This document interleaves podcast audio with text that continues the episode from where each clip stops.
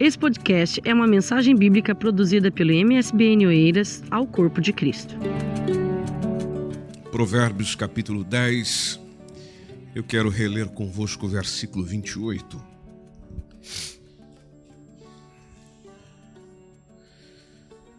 Graças ao Senhor. Provérbios capítulo 10, versículo 28. Foi lido aqui conosco na parte A desse texto dizendo que a esperança dos justos é o quê? É alegria. Nós vamos ficar só nessa parte.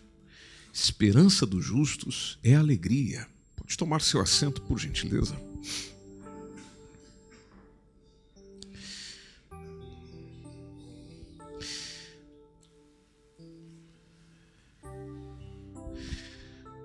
A versão Bíblia para Todos, que é produzida em Portugal, diz nesse texto: A esperança dos justos dá-lhes alegria.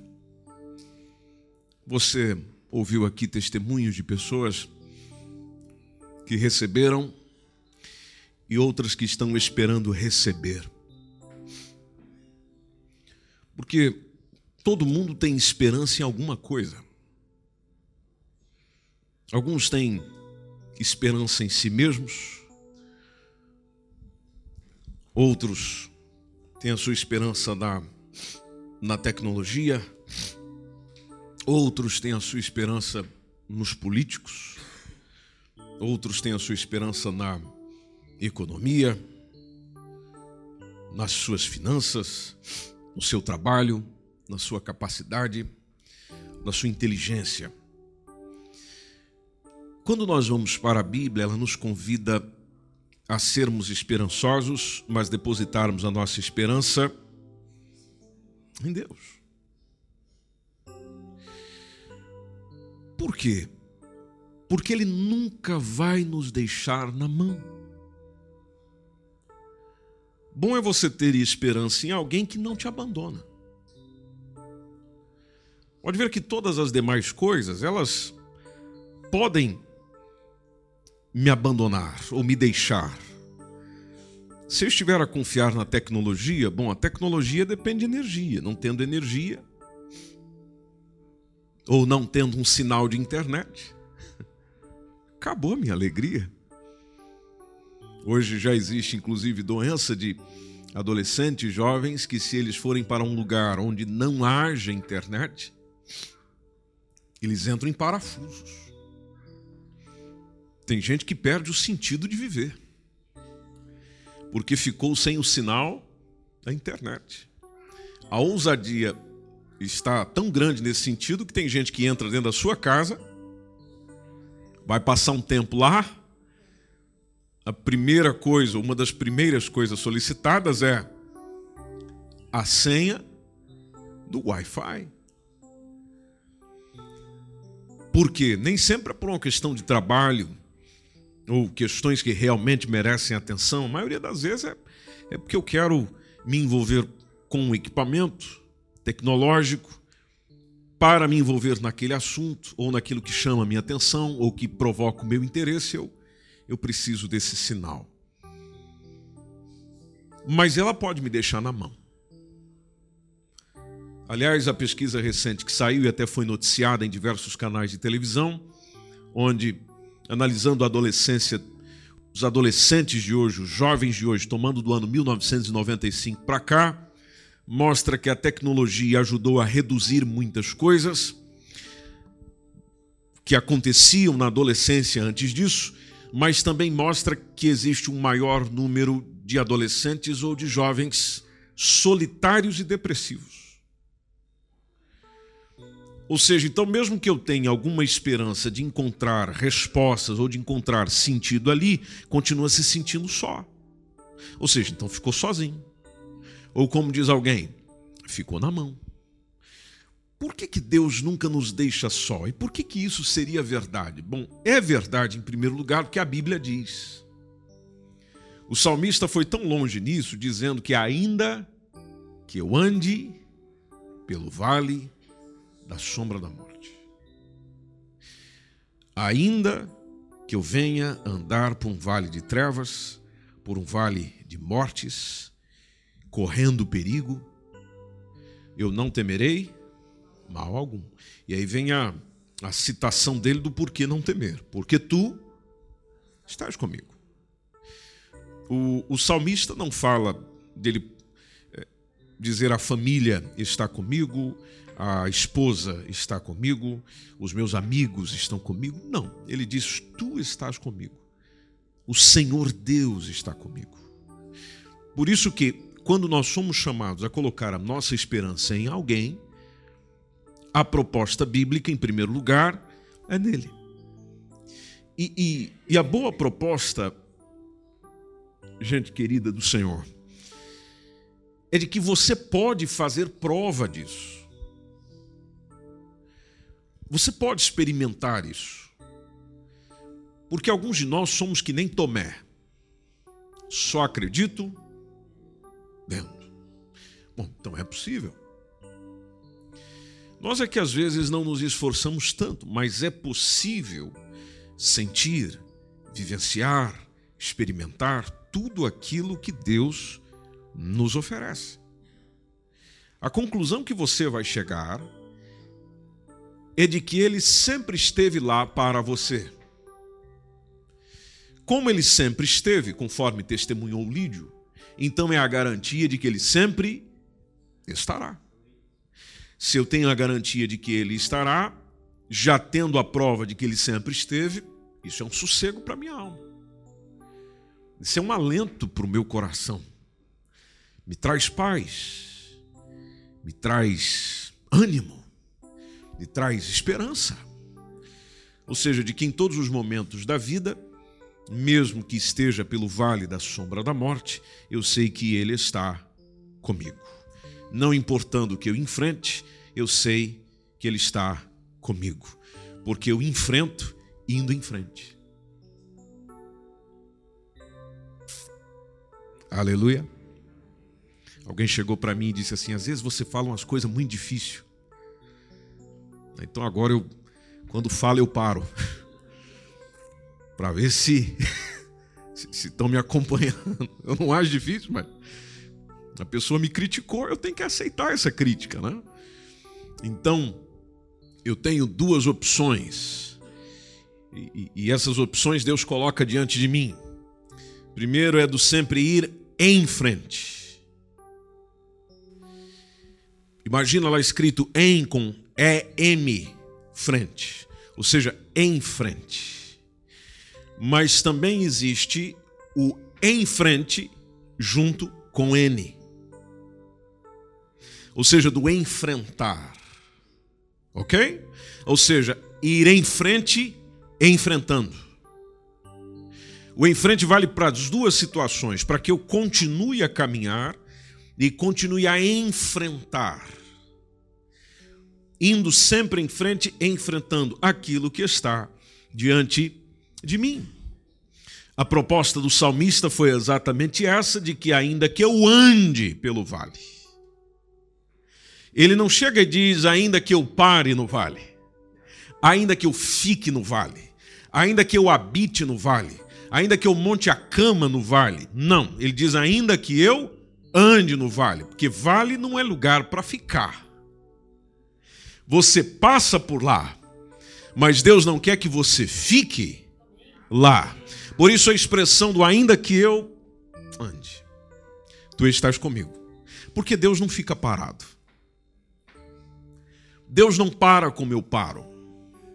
Deus não sossega no sentido de, de estar sem atividade como eu, às vezes, fico paralisado pelos problemas da vida pelas dificuldades da vida, pelas aflições da vida que parece que nos impedra. Perdemos as ideias, perdemos o ânimo, perdemos a fé, perdemos a coragem e às vezes dando ouvidos à voz do próprio diabo. O Lídio veio aqui e disse de alguém que ele convivia, que na convivência havia algumas expressões e algumas falas que no coração de qualquer um, não só no coração dele, mas no coração de qualquer um, pode vir uma descrença, de eu chegar simplesmente à conclusão de que parece que o fulano tem razão.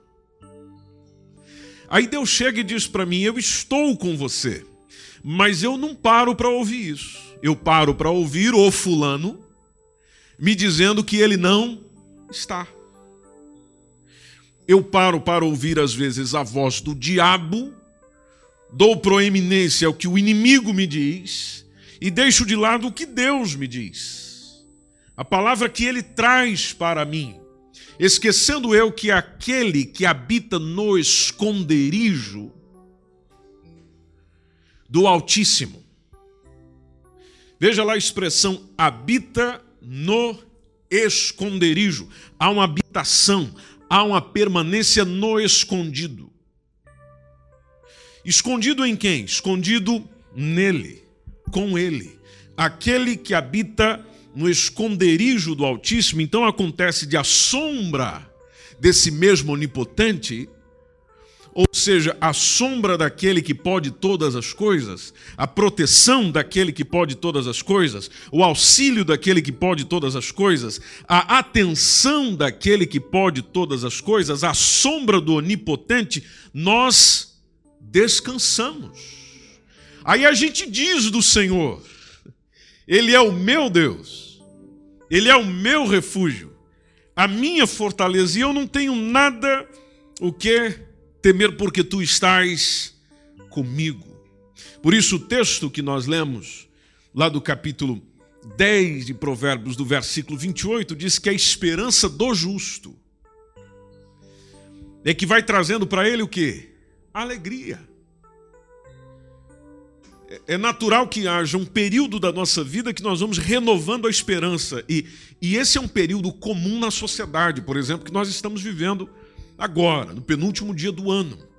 Todas as pessoas que nós encontramos, hoje mesmo encontrei com uma senhorinha, minha vizinha, dentro do elevador, e ela mesmo dizia: o ano de 2019 será melhor. E eu acrescentei: em nome de Jesus. Nem sei se ela acredita em Jesus, mas lá está.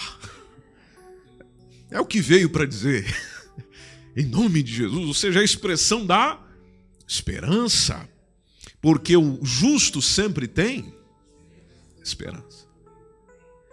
O justo, o, o justo sempre está esperando com esperança. E, e, e, e, aí a gente já lembra do Salmo 40, né? Esperando com paciência. Porque é justamente a esperança que faz me manter paciente. E quando nós, dentro da palavra de Deus, olhamos para textos que falam sobre a esperança, que são diversos, ela, ela nos coloca num caminho que é o seguinte, ou, ou numa posição que é a seguinte: ou você tem esperança, ou você não tem. Tanto que, voltando no texto do Provérbios 10, 28, a segunda parte do texto diz o quê? a expectação dos ímpios, porque ímpio também tem expectativa. Mas no caso deles, conforme diz a palavra do Senhor, vai acontecendo o quê? Perecerá, ou seja, vai perecendo, vai falindo, vai falhando. Por isso que há uma diferença entre o que serve a Deus e o que não serve, entre o justo e o ímpio. O que serve a Deus, naturalmente, tem uma redundância dessa mesma esperança em alegria. Por isso que ele não perde a alegria de viver, de estar, de ser. Há uma alegria nele de simplesmente existir nesse mundo, mesmo com as suas dificuldades, como expressou aqui a irmã Rosália, a vida não está indo bem, mas eu estou feliz. As coisas não, talvez não estão indo como eu gostaria que fossem, mas eu me sinto bem. Aí as pessoas naturalmente vão perguntar: qual a razão disso? A razão é porque temos esperança em Deus. O que fica para nós pensarmos nesse domingo à noite, e, e, e hoje a, a mensagem é mais um devocional do que uma pregação de uma hora que vocês estão acostumados a ouvir Também me criticaram essa semana. Sua pregação demora muito. Né? É, mas, mas fica a pergunta: é, é nele que está a sua esperança? Quando se fala em esperança, o que vem à sua mente, ao seu coração, à alma, é o quê? É o mesmo caso que nós estamos intercedendo, orando pelo André, que veio aqui à frente com a mamãe, a Mafalda. Nós estamos a orar pelo André, e, e tem muita gente a interceder por ele, desde quando se descobriu a doença no pequeno. Aí nós estamos vendo as coisas acontecer, não estamos? Estamos. Só que se vocês observarem no caso do André, o benefício que está a surgir não é só para ele, como foi testemunhado pela Mafalda. O benefício que o André está a receber está a ir também para outros.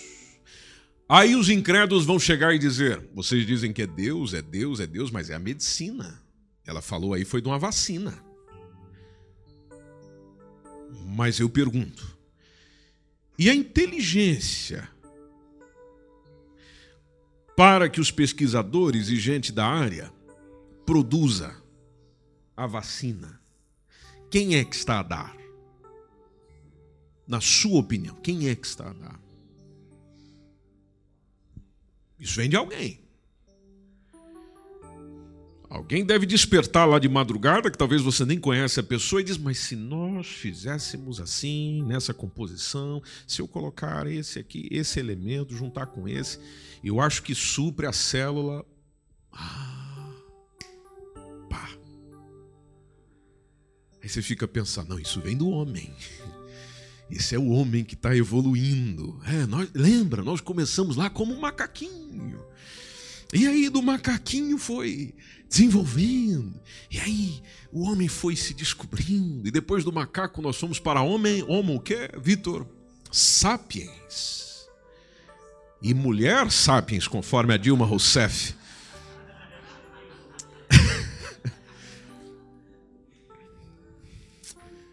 E, e, e, aí foi acontecendo e tal, a evolução, até que no desenvolvimento da inteligência, nessa evolução contínua, nós chegamos à fórmula para resolver essa doença e resolver esse problema. Bom, eu preciso de mais fé para crer nessa afirmação do que chegar e dizer: olha, existe um criador, um ser inteligente que está acima disso tudo ele tem a cura, sim, senhor.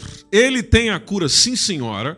Mas ele usa também a inteligência e a capacidade do mesmo homem e da mulher para chegar na cura que ele já tem.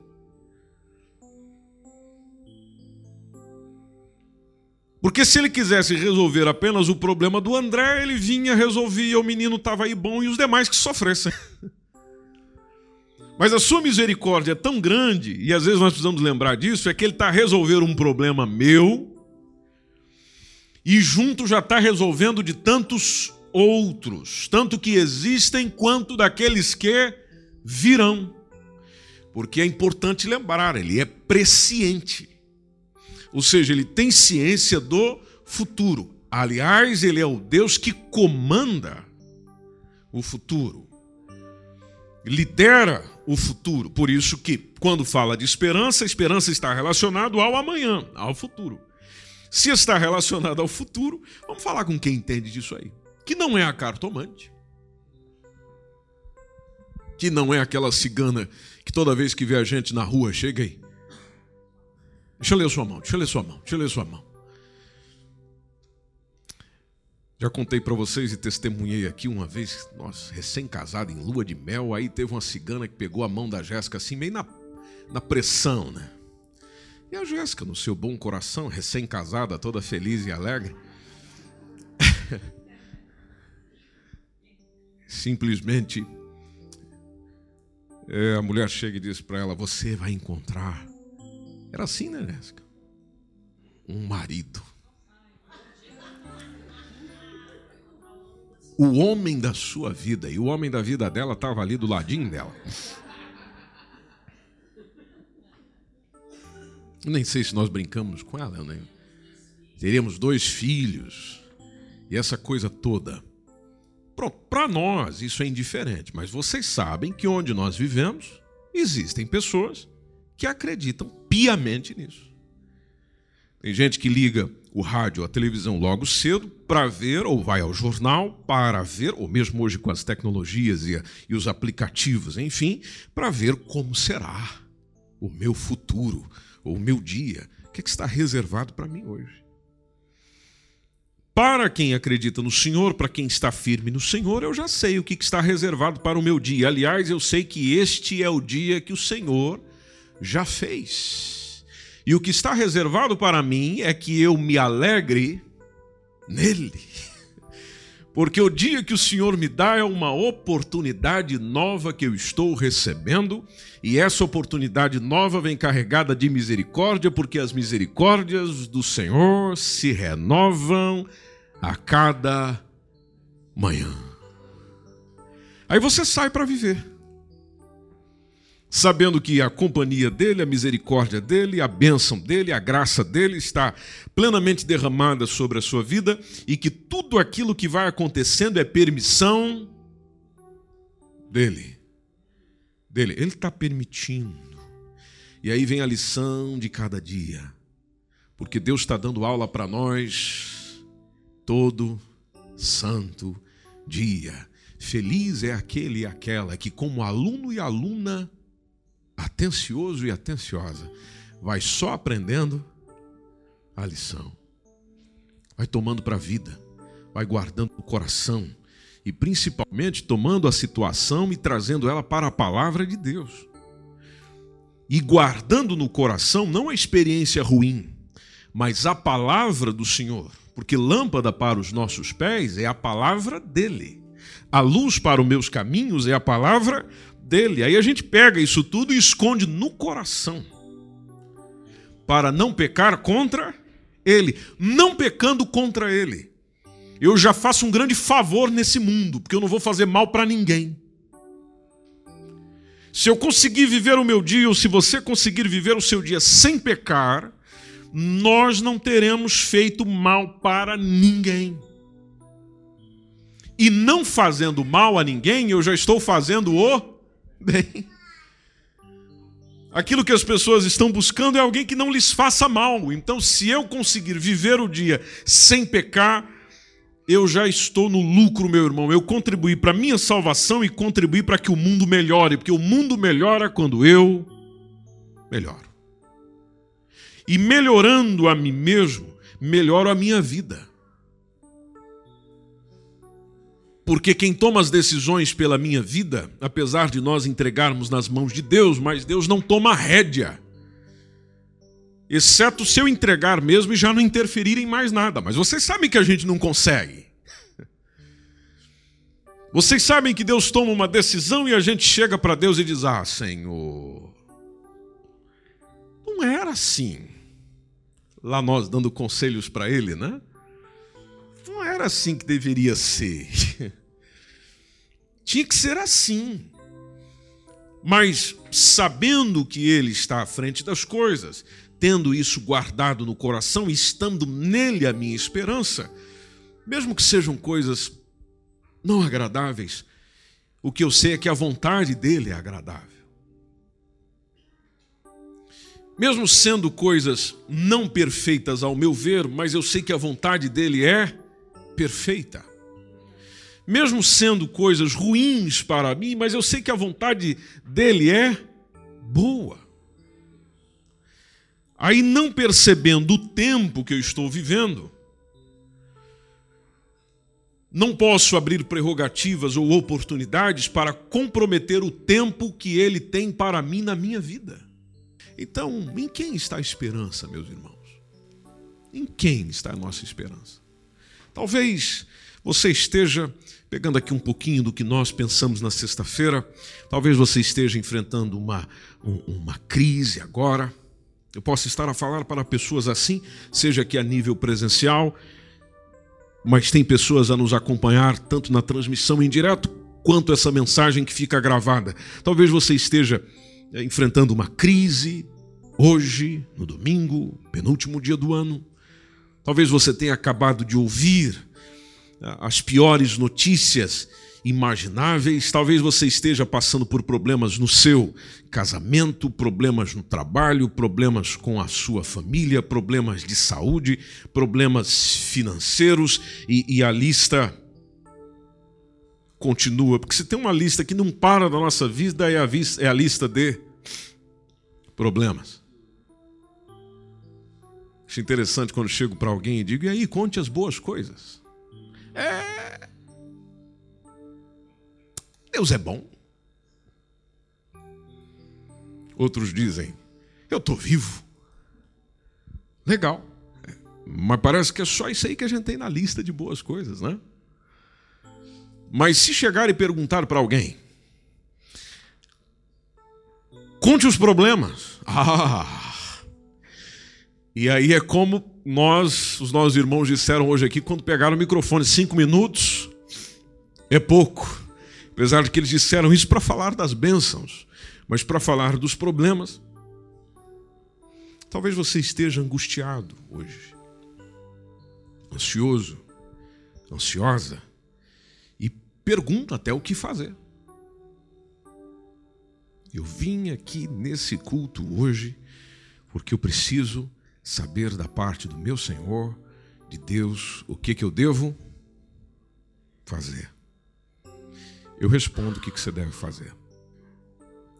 Colocar a sua esperança em Deus e clamar a Deus. Clamar a Deus. Pare com esse negócio de deixar os outros clamar por aquilo que você precisa. Eu sei que é mais fácil eu chegar e jogar nas costas dos outros e dizer: irmão, ora por mim. Ora por mim. É errado fazer isso? Não, você deve fazê-lo. Mas a principal pessoa que deve estar envolvida na oração por si mesmo é você, meu irmão. É você. Sabe qual a oração que você está precisando? Da sua. Porque os outros estão lá, estão chorando, estão clamando. É o que mais, nós mais fazemos aqui na terça-feira, conduzidos pela nossa líder da intercessão, irmão Marli, que vem aqui com um pacotão de pedido na mão. Daqui a alguns dias nós vamos começar a ler o nome dessa gente, porque eu quero olhar para ver se essa gente está aqui. Porque daí nós estamos aqui, Senhor, move, trabalha, lidera, rege, e a pessoa está lá roncando em casa.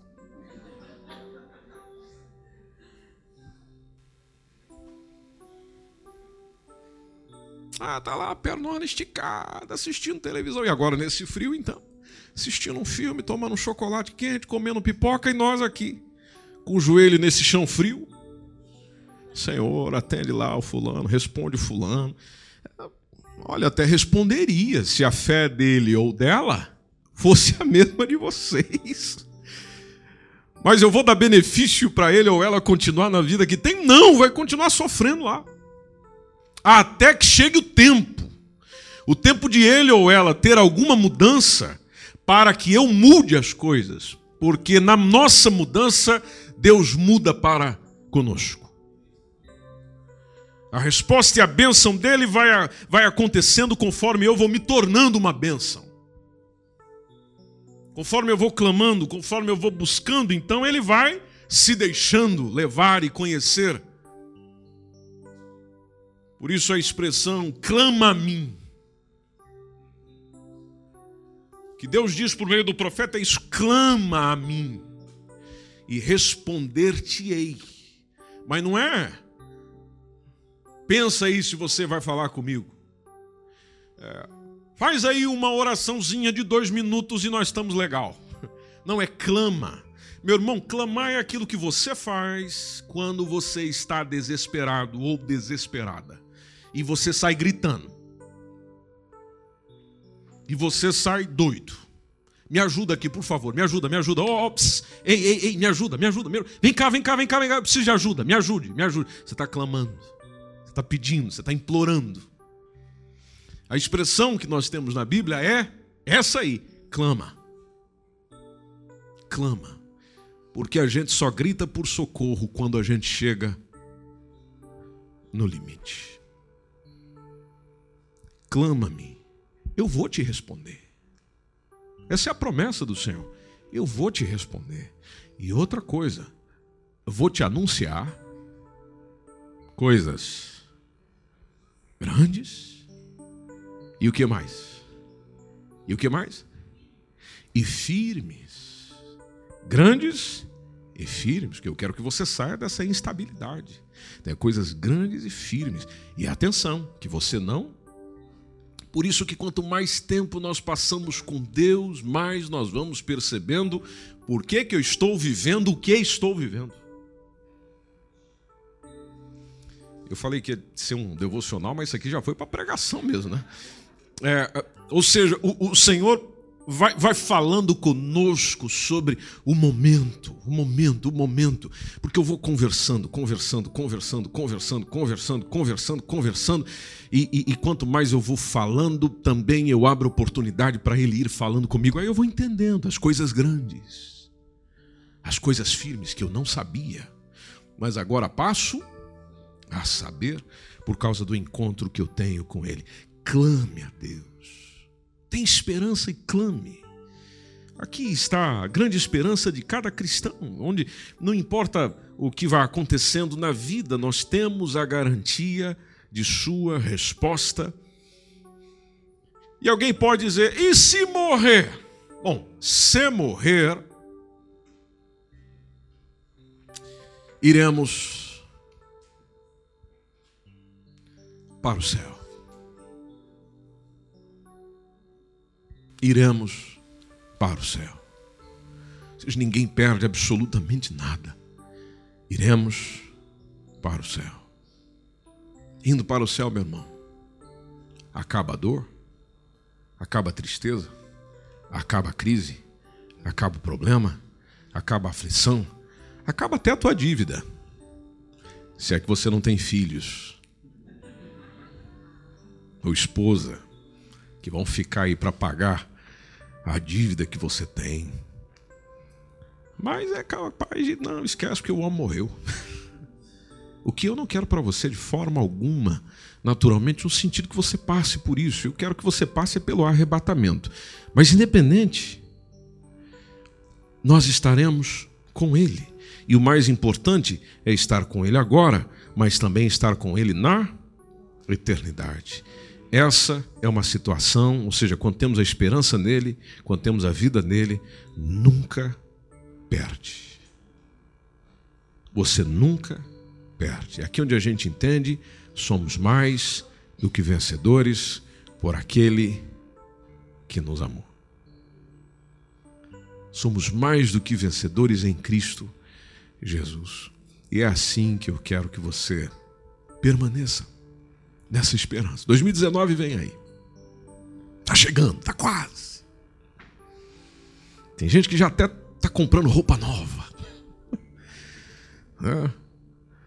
Porque tem gente que tem umas superstições bem malucas assim. Olha, com roupa nova, roupa velha, rasgada, seja o que for, o mais importante é Jesus habitando em mim. Que Jesus habitando em mim, meu irmão, o 2019 é só complemento daquilo que eu já comecei a viver em 2018. Esse foi mais um podcast, uma mensagem bíblica produzida pela igreja MSBN Oeiras. Siga-nos nas nossas redes sociais, Facebook e Instagram. Subscreva o nosso podcast e também o nosso canal do YouTube. Saiba mais informações em msbnportugal.com.